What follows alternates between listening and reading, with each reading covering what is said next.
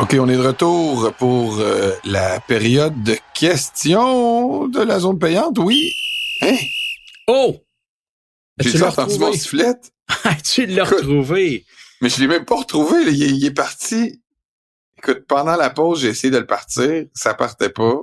J'ai fait une moue déçue et je suis retourné ailleurs. Et là, c'est comme s'il m'appelait au secours. Écoute, Ah, tout est dans la moue déçu. S'il est vivant, Eh, hey, boy, deux fois plutôt qu'une. Robin, Robin, on va commencer par Thomas. Hmm. Thomas, Tu viens, de- tu viens de voler un punch, il va avoir un moment Robin. Thomas de Bordeaux, qui nous pose une question. Et là, cette semaine, on est 11 en 16 tous les deux. Donc, euh, je sais pas si c'est bon ou pour toi ou pour moi, mais il nous pose une question. Il nous souhaite bonne et heureuse année. D'ailleurs, euh, on lui retourne le Ah compliment. oui? Oui? Mike Tomlin va terminer sa 17e saison consécutive avec un bilan positif en tant qu'entraîneur-chef. Respect! Quels sont les autres entraîneurs de la NFL à égaler ou à dépasser ce palmarès? Ouais, euh, ben en fait, c'est 17 saisons euh, sans, sans un dossier négatif. perdante. C'est Ouais, ça, c'est la, ça. la- la- juste la nuance, là, ça, ça a l'air con de dire ça parce que euh, il y a eu des saisons de 8-8 à l'époque où il y avait 16 matchs, il y a pas si longtemps. Euh, fait que c'est 17 saisons consécutives euh, sans un bilan perdant. Puis les deux seuls dans l'histoire qui ont fait mieux, c'est Bill Belichick avec les Pats 19 saisons de suite. Puis le grand gagnant, Tom Landry avec les Cowboys entre 1965 et 1985, 21 saisons de suite. C'est quand même quelque chose. Félicitations à l'homme au petit chapeau, Tom Landry. Euh, Thomas, tu iras googler Tom Landry. Tu vas lire plein d'informations intéressantes sur lui. C'est un entraîneur euh, très novateur là, à son époque. Rob- Robert nous pose la question. Bonjour, on voit souvent les entraîneurs et les coordonnateurs se couvrir la bouche avant de donner leurs instructions dans le micro. Ma question, est-ce que les équipes ont vraiment parmi leur personnel une personne attitrée à lire sur les lèvres et décoder les appels des jeux et communiquer rapidement l'information aux joueurs? Question plus large, les équipes consac- consacrent-elles beaucoup de ressources pour décoder les, pour décoder les infos données par le corps arrière lors des appels de jeu? Euh, c'est une bonne question, Robert Amiot. Merci. Je me demande si c'est pas sa première question. Euh, en tout cas, Oui, il termine d'ailleurs en disant qu'il nous souhaite bonne Ah. année et euh, qu'il permet de souhaiter à l'animateur moins de défaitisme dans sa partisanerie, Ah, en plus de quelques victoires des Dolphins en janvier. Ben j'aime déjà notre nouvelle, euh, notre nouveau. Euh, ben, premièrement, auditeur, Robert, ne Amiot. spécifie pas quel animateur est défaitiste. Là. Ben, Peut-être que c'est de je qui parle. Peut- Peut-être, mais moi, d'après moi. C'est vrai qu'il fait le lien avec quelques victoires des Dolphins. Peut-être qu'il peut-être qu'il fait référence à moi, mais ça m'étonnerait en même temps, mais bon, peut-être. Merci Robert pour ta question. Fait que pour la question, euh, C'est quoi la folie de toujours se cacher Ouais. autant que ça, là? il parle comme ça avec la main devant les lèvres, puis le carton, puis tout. Là. Euh, ben, s'ils font ça, il y a une raison. C'est sûr que les équipes Oui, oui. investissent là-dessus. Là. Sais, C'est pas quantifiable. C'est dur pour moi de donner une réponse. Ah oui, les équipes ont euh, tant de personnel d'engager pour faire que ça, parce que c'est pas quantifié. Tu vas pas sur leur site, puis dans leur personnel, euh, c'est écrit, bon, ben lui, c'est lui qui est, responsable de lire les signaux. là. Tu vois pas ça, c'est pas quantifiable, mais c'est certain qu'il y a une emphase qui est mise là-dessus. Euh, tu sais, par exemple, je pensais aux Pats parce qu'il y a eu le, le fameux euh, Spygate. Ça, c'était quoi? C'était en 2007, je pense. 2006, quelque chose comme ça. Ils ont triché Où il tellement avait été souvent accusé, les qu'on vient qu'on s'y perd, là, je suis d'accord. T'as, perdu le fil, Jean-Nic. Fait que c'est ça, il y avait un dénommé Ernie Adams qui était avec eux, qui était, euh, la, la rumeur étant qu'il était spécialisé un peu dans ce genre de passe-passe-là. Mais tu sais, lui, il avait un titre de conseiller senior ou je sais pas quoi, là, j'ai pas le nom exact du poste qu'il occupait. Euh, mais il y a tout le temps, là, les Pats, faut pas penser que c'est les seuls. Puis d'ailleurs, quand le, le scandale était survenu, de manière générale, dans la NFL, on disait à peine à mot couvert, ouais, ben, c'est de même partout, ils sont juste fait prendre la main dans le sac. Fait que, tu sais, j'essaie pas de banaliser ça, mais je pense qu'il y a effectivement un département dans chaque équipe où on dit, OK, vous autres, vous êtes chargés carrément d'essayer de nous avoir le plus possible de signaux, de, de, de, de mots, de vocabulaire des autres équipes. Euh, Est-ce que ça amène... moi, ce que je me suis toujours demandé, c'est combien de pourcents ça t'amène de plus là, de chances de victoire? Bill Belichick lui-même avait déjà dit que c'était à peu près nul. Puis euh, là, Robert Kraft, il avait dit donc, t'es un imbécile d'avoir fait ça.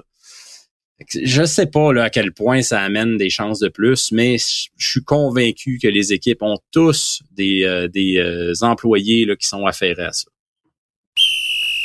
Jérôme, Jacques nous dit quel est votre moment le plus mémorable de la saison?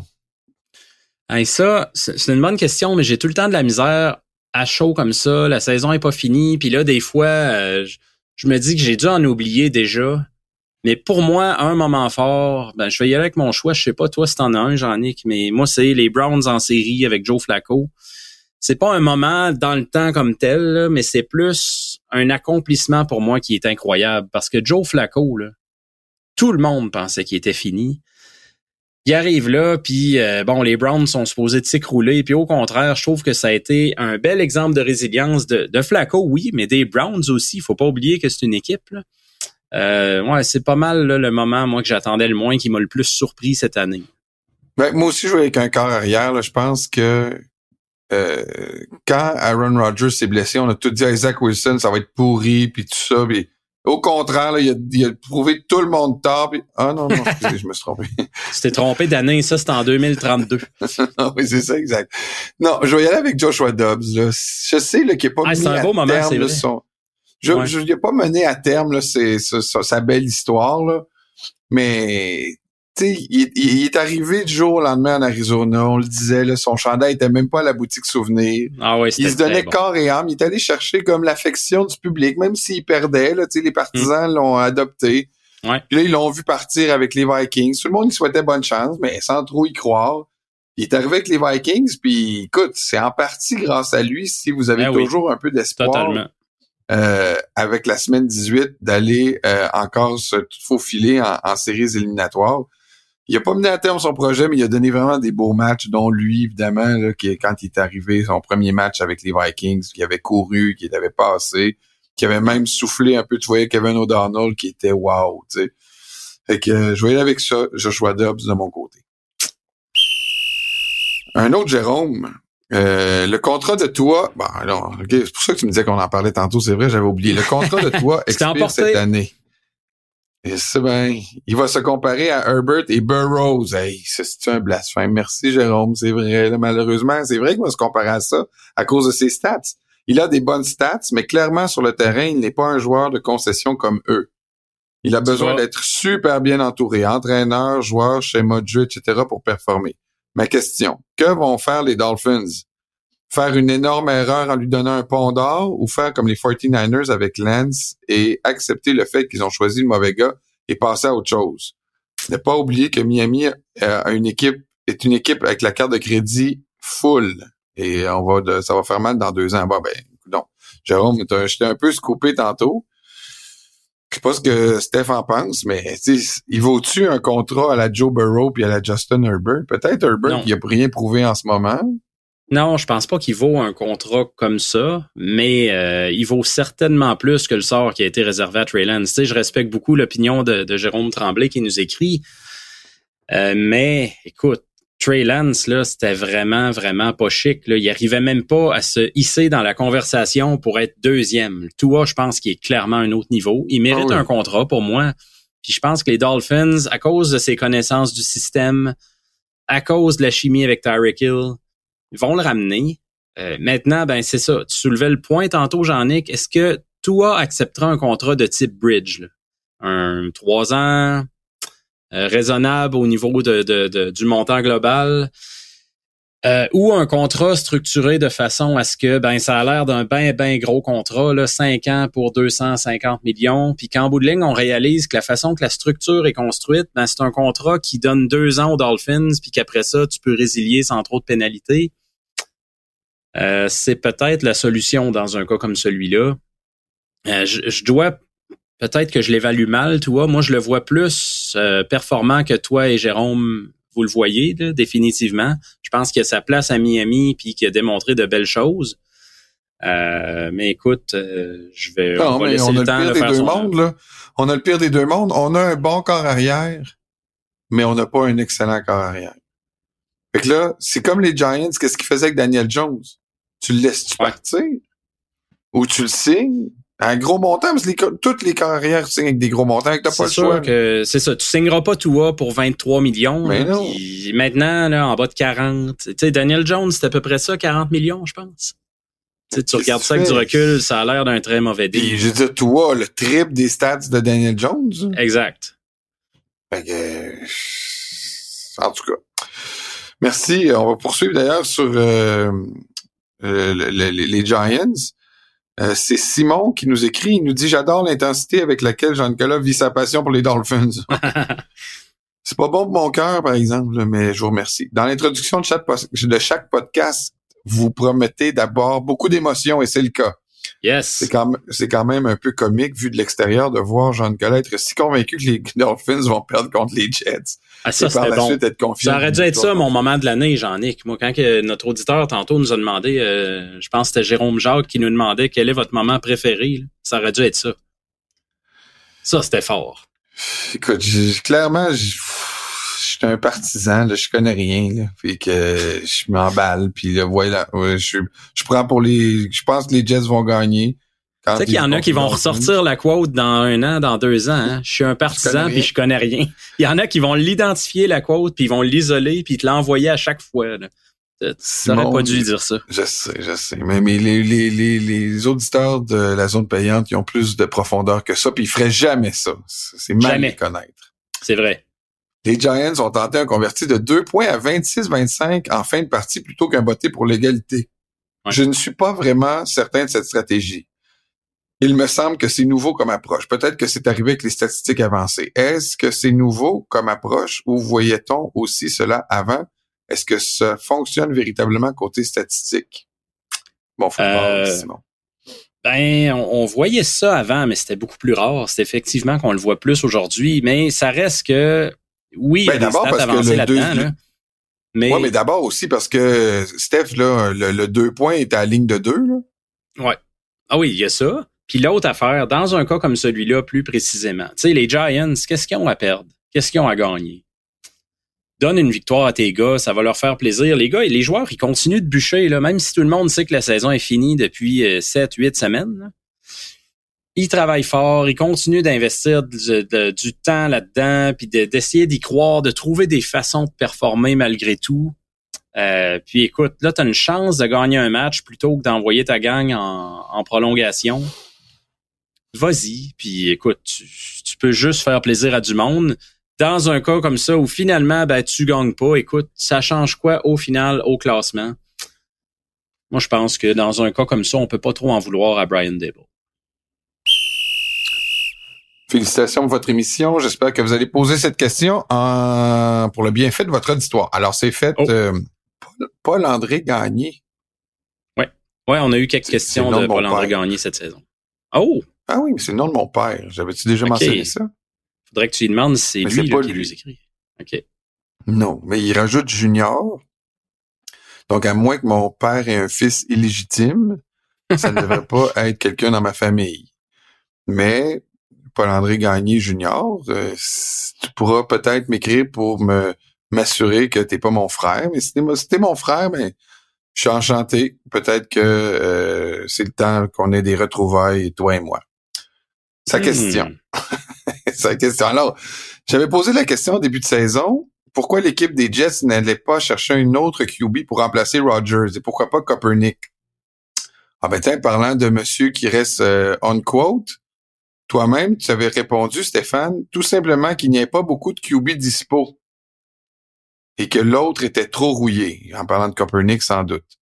Lorsque l'on regarde la performance de Joe Flacco avec les Browns et de plus qu'il y avait été un joueur des Jets il y a quelque temps, comment se fait-il que les grands penseurs, les génies de football des Jets n'ont pas vu en Flacco un certain potentiel d'expérience comparé, comparé aux jeunes QB substituts qui sont en général pas tellement bons dans les équipes de la NFL? Donc, ça revient un peu à ce qu'on disait tantôt, euh, Steph. On on a ri des Jets beaucoup en début de saison. Et là, on se disait, vous aviez un gars dans votre cours, puis vous l'avez pas rappelé, il joue pour les Browns, puis là, il vous a battu la semaine passée. Euh, Paul-André qui dit qui est le génie chez les Browns qui a pris cette initiative et qui sont maintenant en série? Euh, ben, il y a plusieurs parties dans cette question-là. Paul-André, je ne sais pas si euh, il réfère à moi parce qu'il parle aussi là de il y a beaucoup d'experts au Québec qui disaient que euh, qui disaient je ne nomme des chroniqueurs sportifs au Québec que je ne nommerai pas et qui riaient de la décision des Browns. Je me souviens pas si j'ai ri de la décision des Browns d'amener Flacco. Je sais pas si je suis visé dans le commentaire, j'aimerais juste le savoir, mais ça se peut que j'ai ri, ça se peut. Parce que moi, j'y croyais plus en Flacco, là, je le dis en toute humilité je me disais que les Browns posaient un geste désespéré, mais à ce moment-là, je me disais de toute façon, il se retrouvera pas sur le terrain. Il y avait euh, Watson était blessé, mais il y avait Walker, il y avait Dorian Thompson Robinson. Fait que les chances de le revoir jouer étaient minces. Fait que moi, je pense que c'est comme ça que je le prenais. Euh, mais pour l'autre partie de la question, pourquoi les Jets l'ont pas signé, par exemple? Il faut vous dire une affaire. Les Jets l'ont vu euh, l'année passée, l'année d'avant. Il était 1 et 8 avec eux je pense qu'ils ont conclu qu'ils pouvaient pas les amener ben ben loin. Ils avaient vu ce qu'il y avait à voir de lui. C'était pas un bon fit pour leur système de jeu. Je suis pas en train de dire qu'ils ont pris une bonne décision. Je me mets dans leurs souliers. Tu te dis, OK, Flacco est dans la rue. Est-ce qu'on le signe? Ouais, mais il nous a donné neuf matchs. Il en a perdu huit. Pas tellement tentant, là. écoute, je pense qu'ils ont mal géré leur carrière. Ça leur donne rien.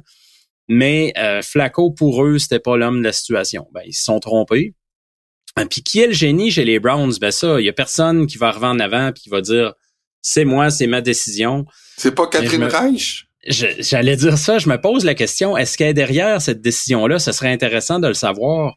Parce Mais elle parle juste à Penelope McQuaid, Caroline, Catherine Reich, malheureusement. Ouais, c'est plate, c'est plate ça, parce que euh, il y aurait des choses à aller chercher, là, parce que les Browns ont connu une super saison dans des circonstances très difficile. Je pense qu'elle aurait beaucoup à dire, Catherine, mais euh, on peut soupçonner qu'elle était derrière un geste comme ça parce que c'est carrément son rôle à titre d'adjointe au, directeur gérant d'aider à prendre des décisions dans ce type-là. Simon nous pose la question avec les démêlés avec la justice, les contre-performances après sa grosse blessure, est-ce que c'est la fin de la carrière de Von Miller? Puis moi, je vais mettre une question de plus à celle de Simon. Est-ce qu'il euh, a compromis son, entrée ou son intronisation au temple de la renommée? Euh, pour ta question, moi, je pense pas. Euh, les, les, ceux qui votent pour le Hall of Fame essaient en général de tenir compte là, de, de, de, de pas tenir compte, c'est-à-dire du hors-terrain. Puis tu sais, Von Miller a été spectaculaire en série au fil de sa carrière. C'est lui qui a amené un Super Bowl aux Broncos, carrément. Là. La dernière année avec Peyton Manning, l'attaque, c'était pas très chic. Euh, avec les Rams, il a été extraordinaire aussi là, dans la run des séries. Fait que c'est pour ça, moi, je vais attendre de me prononcer. Est-ce que c'est la fin de sa carrière? S'il connaît un énorme mois de janvier puis qu'il amène les Bills euh, au Super Bowl, ben non, ce sera pas la fin de sa carrière. Mais c'est clair qu'il y a un gros contrat. Il est pas à la hauteur de ce contrat-là. Il joue seulement 24% des snaps en défensive. Moi, je, voyais qu'il jouait pas tant. scratch en fin de semaine, non? Ben, euh, ouais, c'est ça. Mais 24% je m'attendais pas que ce soit aussi bas. Euh, honnêtement, euh, c'est sûr qu'à date, il est pas à la hauteur du contrat.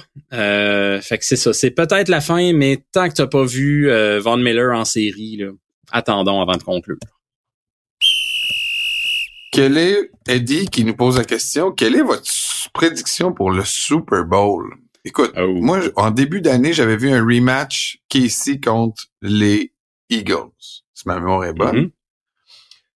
Là, j'avoue que ma confiance en Casey est un peu ébranlée, mais ils vont avoir une semaine de repos.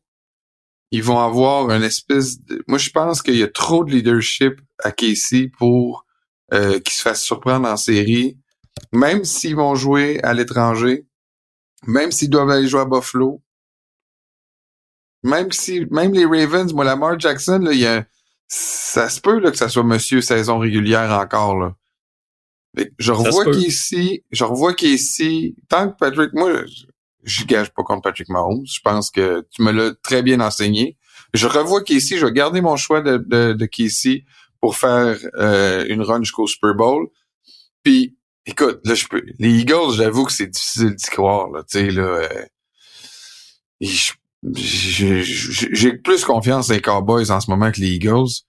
Puis mm-hmm. j'ai plus confiance en, aux 49ers que les Cowboys. Fait que je vais y aller avec un choix plate, 49ers Casey pour le Super Bowl.